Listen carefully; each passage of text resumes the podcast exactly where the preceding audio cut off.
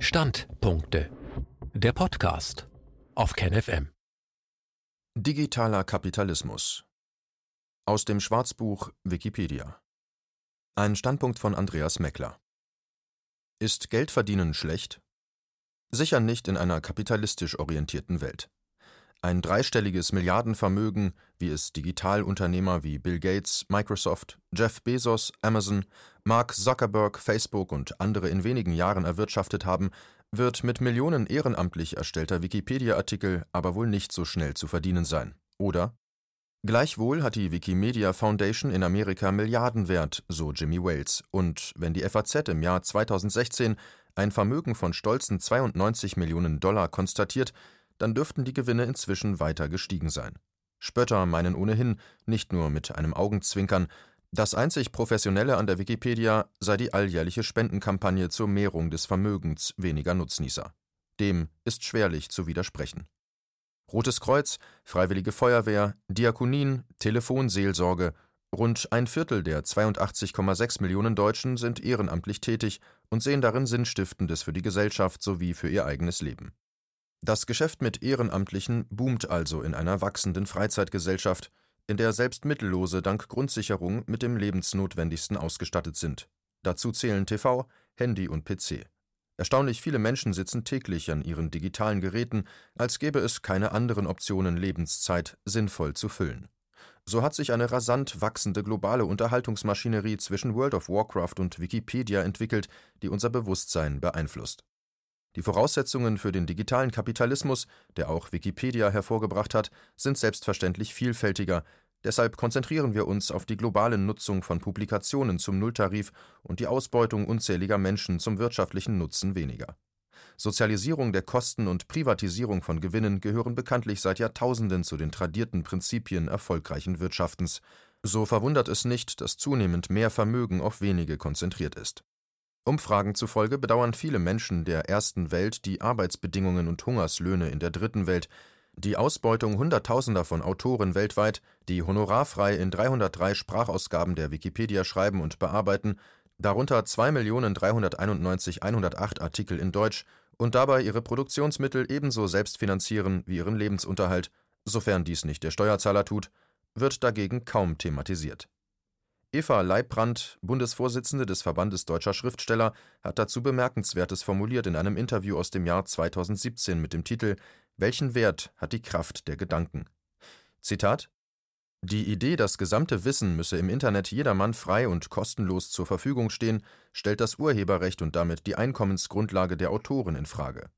Deshalb wird jetzt so heftig um das Urheberrecht gestritten. Früher war das ein Thema für Spezialisten, und bei der Vereinheitlichung des Urheberrechts auf europäischer Ebene trifft das angloamerikanische Konzept des Copyrights auf das kontinentaleuropäische Urheberrecht, das den Urhebern eine viel stärkere Kontrolle über ihr Werk sichert. International operierende Konzerne wie Facebook, Google, Amazon und Apple kümmern sich grundsätzlich wenig um die deutsche Rechtslage. Es gibt derzeit also enorme Rechtsunsicherheiten und die Gefahr der Abhängigkeit von Monopolstrukturen. Die Folgen sind bereits sichtbar und gravierend. Kreativität ist weltweit in aller Munde, die Nachfrage nach kreativen Werken steigt, und doch sinken schon jetzt die Einkommen derjenigen, die diese Werke erschaffen. Das hat mit dem sogenannten Wertetransfer zu tun. In der digitalen Welt schiebt sich die Technologie zunehmend vor den geistigen Inhalt des Texts. Der Gewinn aus der Wertschöpfungskette verlagert sich von den Kreativen auf die sogenannten Intermediären. Digitalmächte wie Amazon und Google verdienen mit der Leistung der Kreativen viel Geld. Sie handeln mit den Daten der Nutzer, gefährden das Recht auf informationelle Selbstbestimmung, verletzen durch ihre Bezahlmethoden systematisch die Privatsphäre und nehmen Einfluss auf Lese- und Schreibverhalten, auf die Literatur. Durch den Plattformkapitalismus wird nicht nur die Existenzgrundlage der Autoren gefährdet, er bedroht auch Privatsphäre und demokratische Rechte im Kern. Wir reden über ein Thema, das die gesamte Gesellschaft angeht. Die neuen Technologien lassen monopolähnliche Machtzentren entstehen, diese diktieren zunehmend die Bedingungen des Buchmarkts und die kulturellen Narrative. Zitat Ende. Eva Leibrands Ausführungen werden sicherlich nicht verzerrt, fügt man ihrer exemplarischen Aufzählung digitaler Großkonzerne auch Wikimedia hinzu. Ebenso wie Google, Amazon und Facebook etc. ist die Wikimedia Foundation als Betreiberin des globalen Ehrenamtsprojekts Wikipedia längst internationaler Monopolist und ein Milliardenunternehmen. Was passiert mit dem vielen Geld? Nun, zunächst werden die alljährlich global eingesammelten Spendenmillionen regional segmentiert, kleingerechnet und für den Laien unüberschaubar. Eine gängige Praxis multinationaler Konzerne und Spendenorganisationen. So hat Wikimedia Deutschland e.V. auch kein Spendensiegel des renommierten Deutschen Zentralinstituts für soziale Fragen DZI erhalten, quasi des deutschen Spenden-TÜVs, der rund 1000 Spendenorganisationen prüft und dokumentiert. Wer im DZI nach Gründen fragt, erhält 2017 folgende Standardantwort: Zitat über die von Ihnen genannte Organisation können wir Ihnen keine Auskunft geben, da sie von uns nicht dokumentiert wird. Wir bedauern, Ihnen hinsichtlich der Förderungswürdigkeit keine Entscheidungshilfe geben zu können. Zitat Ende. Im Internet wird über das Vermögen des Wikipedia-Gründers Jimmy Wales spekuliert, ob er inzwischen dank der weltweiten Spenden Milliardär geworden oder Millionär geblieben ist. Aber spielen Zahlen über rasant erworbene Privatvermögen weniger Akteure der digitalen Revolution überhaupt noch eine Rolle angesichts hunderttausender Wikipedia-Bienen, die den Wert bezahlter Autorenleistungen auf Null drücken, kongruent zur Geiz ist geil und kostenlos Kultur unserer Zeit? Dass hinter diesem Prinzip Menschen stehen, die nichts für ihre Leistungen bezahlt bekommen und entsprechend von ihrer Arbeit nicht leben können, wird skrupellos mit dem Mäntelchen respektables Ehrenamt verbrämt. Statt von Autoren wird in der Wikipedia auch von Benutzern gesprochen, das ist bezeichnend. Mit dem Schreiben eigener Texte sind an und für sich automatisch Urheberrechte verbunden, die notfalls einklagbar sind. Dementsprechend können Autoren kostenpflichtig Nutzungs- und Verwertungsrechte an Redaktionen und Verlage vergeben und ein Honorar dafür erhalten. Nicht so im digitalen Kapitalismus des Wikipedia-Systems, da wird die systematische Ausbeutung von Autorenleistungen und Wissensressourcen in einem bisher nie dagewesenen Ausmaß betrieben. Nicht einmal als Referenz taugt es, denn man muss es schon sehr nötig haben, um als Autor in der eigenen Publikationsliste auch noch selbst angelegte Wikipedia-Artikel anzuführen. Auffallend ist, dass die besonders aktiven User über sehr viel Freizeit verfügen, so dürfte es wohl nicht verkehrt sein, einen hohen Anteil an Singles, Studenten und Studien- bzw. Berufsabbrechern, Halbtagsjobbern, Pensionären und Hartz-IV-Empfängern zu vermuten, auch wenn es wenig verlässliche Daten darüber gibt womit wir bei einem weiteren Phänomen wären, ohne das Wikipedia als parasitäres System nicht möglich wäre, der grenzenlosen Gutgläubig und Ausbeutbarkeit der sogenannten Schwarmintelligenz. In wie vielen Verlagen und Zeitungsredaktionen erhalten Freie für ihre Texte nur noch Zeilenhonorare im Centbereich? Kann man davon leben? Wohl kaum. Wer mit Verlegern darüber spricht, erntet zumeist Bedauern über die schwieriger werdende Marktsituation mit sinkenden Auflagenzahlen, die nur noch Magerhonorare ermögliche. Bei dem wirtschaftlich rasant prosperierenden Online-Lexikon dagegen ernten die Autoren gar nichts mehr, damit gehört Wikipedia zu den Exekutoren der bezahlten Autorendienstleistung. Was kann man dagegen tun? Aufhören, kostenlos zu schreiben, ist eine Option. Zudem kein Geld mehr für Wikipedia spenden, um der Ausbeutung von Hunderttausenden oder gar Millionen Menschen weltweit endlich eine klare Absage zu erteilen, statt sie weiter zu fördern.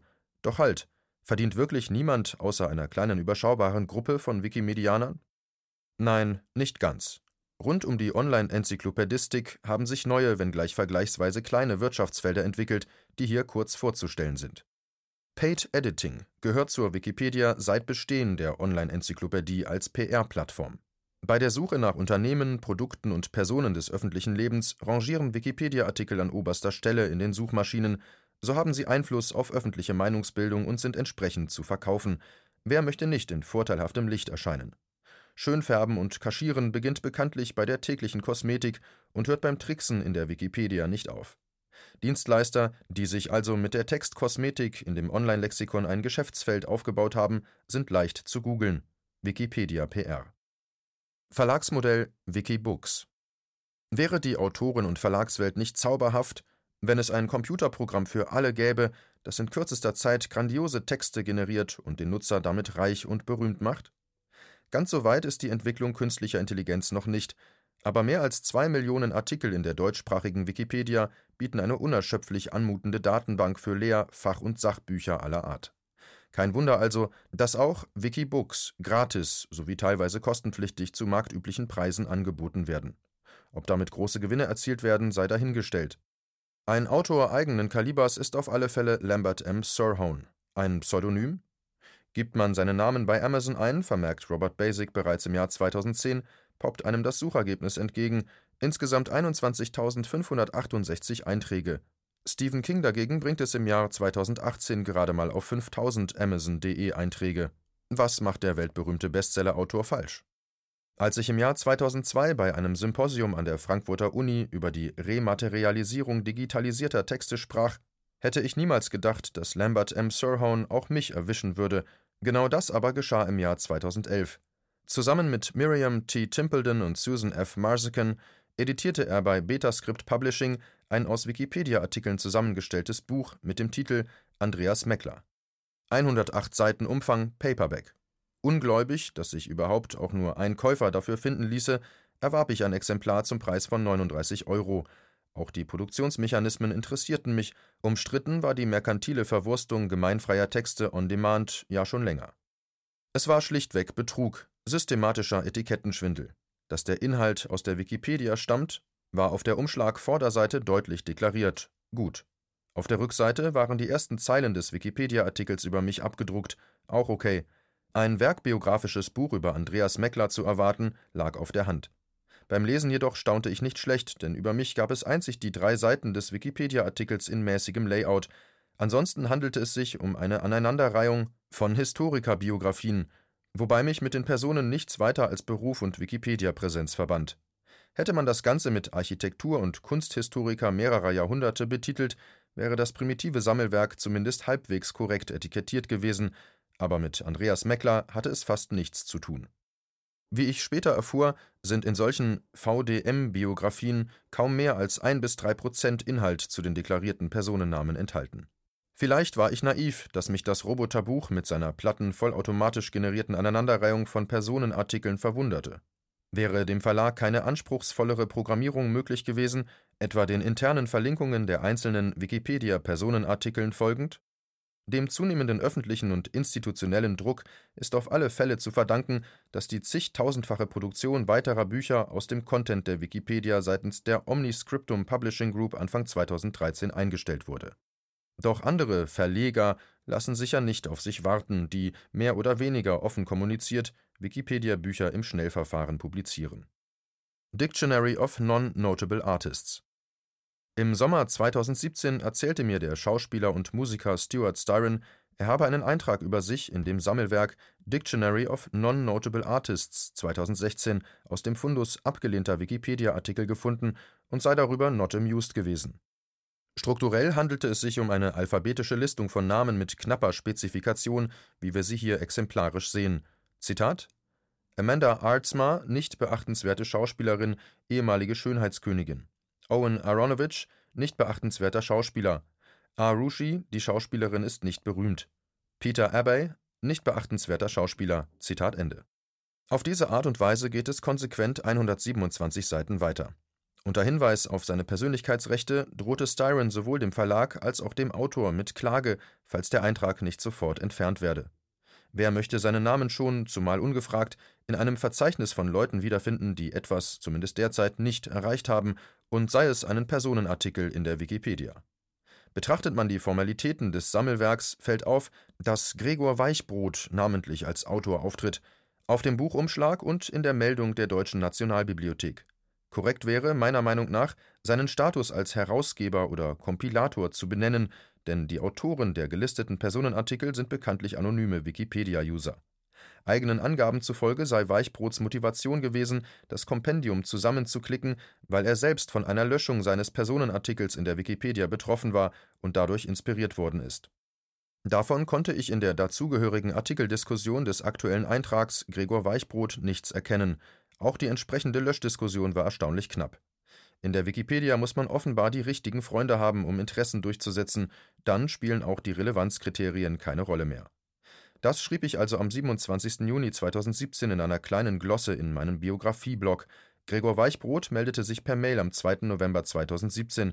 Er kritisierte, ich hätte unwahr geschrieben bzw. unzureichend recherchiert. Das Dictionary of Non-Notable Artists sei von ihm nicht zusammengeklickt, sondern von einem Computerprogramm erstellt worden, das er mit Python-Script geschrieben habe. Angesichts der unzähligen Einträge von Wikipedia-Löschkandidaten weltweit mache kein Mensch sich die Mühe, darin noch durchzuklicken, was ich nachvollziehen konnte.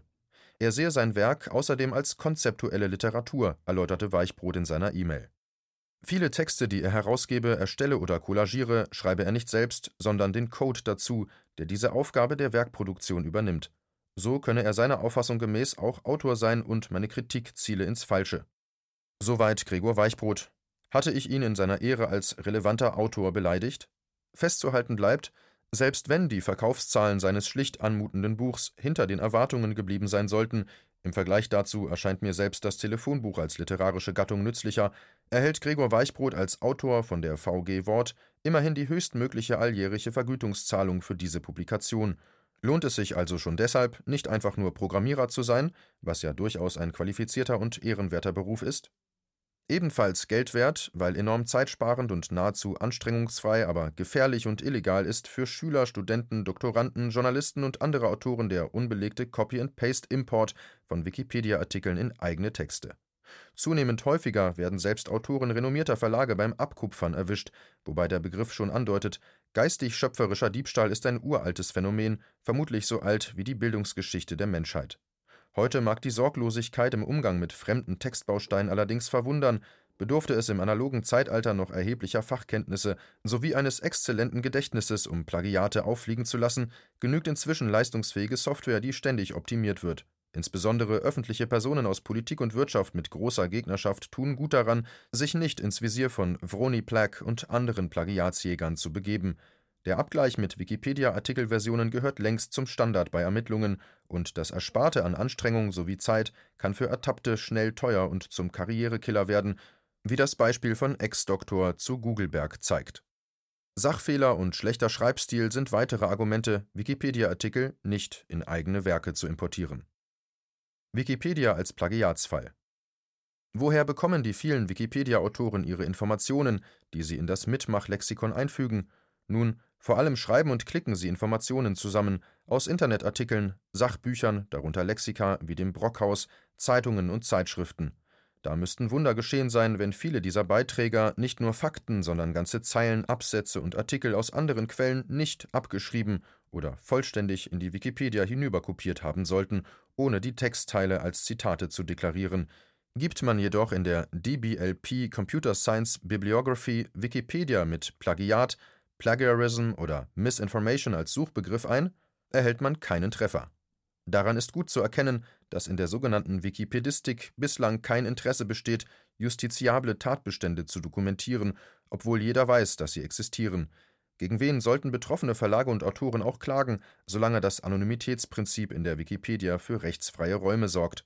In der internationalen Wirtschaft entstehen jährlich Milliardenschäden durch Plagiate, Raub und Nachahmung patentierter Industrieprodukte, auch Textplagiate richten wirtschaftlichen Schaden an. Der Ulmer Industriedesigner Rido Busse hat deshalb im Jahr 1977 den Negativpreis Plagiarius ins Leben gerufen, einen Gartenzwerg mit vergoldeter Nase. Wikipedia wäre sicher ein Kandidat dafür. Geld verdienen mit Fotolizenzen. Wikipedia berät über Distanzierung von Fotolizenzabzockern, betitelt der Kölner Anwalt Markus Kompa seinen Artikel vom 21. Februar 2017. Zitat: Vor gut sieben Jahren begannen selbsternannte Fotografen mit dem Eintreiben angeblich geschuldeter Lizenzgebühren für Fotos, die sie in der reichweitenstarken Wikipedia eigentlich zur kostenfreien Nutzung verbreitet hatten. So vertrauten viele Wikipedia-Nutzer naiv auf den Grundgedanken der freien Enzyklopädie dass deren Inhalte frei seien und benutzten dort gefundene Bilder auf deren Websites. Zitat Ende. Doch so einfach ist die Situation offenbar nicht. Die Wikipedia soll eine freie Enzyklopädie sein, heißt es in einem FAQ zu den Bildern. Zitat: Das heißt, jeder darf sowohl kommerzielle als auch nicht kommerzielle Inhalte der Wikipedia auch verändert kostenlos verwenden.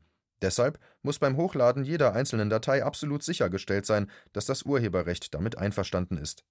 Damit das gewährleistet ist, muss jede Dateibeschreibung eindeutig und nachvollziehbar sein, sodass möglichst keine Fragen offen bleiben. Zitat Ende.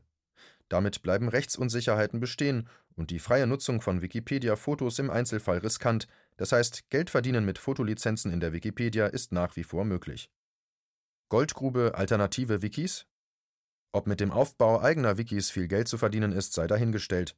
Zumindest wächst ihre Zahl weltweit. Nicht immer scheint deren Betrieb einfach zu sein. Manfred Riebe, Oberstudienrat im Ruhestand, weist in seinem Nürnberg-Wiki darauf hin, dass sich der Herrschaftsanspruch der Wikipedia-Machthaber auch auf die Konkurrenz erstrecke, etwa das Marjorie-Wiki Pluspedia, JuWiki oder eben regionale Wikis wie das Frankenwiki, das Fürth-Wiki und das Nürnberg-Wiki angestrebt sei, sie zu wikipedianisieren, ihnen die hauseigenen Regeln aufzuzwingen, zum Beispiel bezüglich Relevanz, Rechtschreibung und Denglischgebrauch. Das Nürnberg-Wiki wurde deshalb zunächst für anonyme Benutzer gesperrt, daraufhin aber sei es durch Wikipedia-Machthaber sabotiert worden, sie verhinderten Verlinkungen zum Franken-Wiki oder Fürth-Wiki mit der Drohung, sonst kämen alle auf die Wikipedia-Spam-Blacklist, wo das Nürnberg-Wiki gleich nach dessen Gründung im Oktober 2010 tatsächlich gelandet war. Zitat Aufgrund des Terrors durch Wikipedia-Mafiosi in der Wikipedia und Wiki-übergreifend, vornehmlich im Franken-Wiki, Fürth-Wiki und in der Pluspedia, wurde das Nürnberg-Wiki erst ab Februar 2012 für seriöse Benutzer mit Klarnamen freigegeben. Zitat Ende. Schließen wir diesen Beitrag mit der Feststellung: Geht es ums Geldverdienen mit Wiki-Produkten, kommt keiner an Jimmy Wales und Wikimedia heran.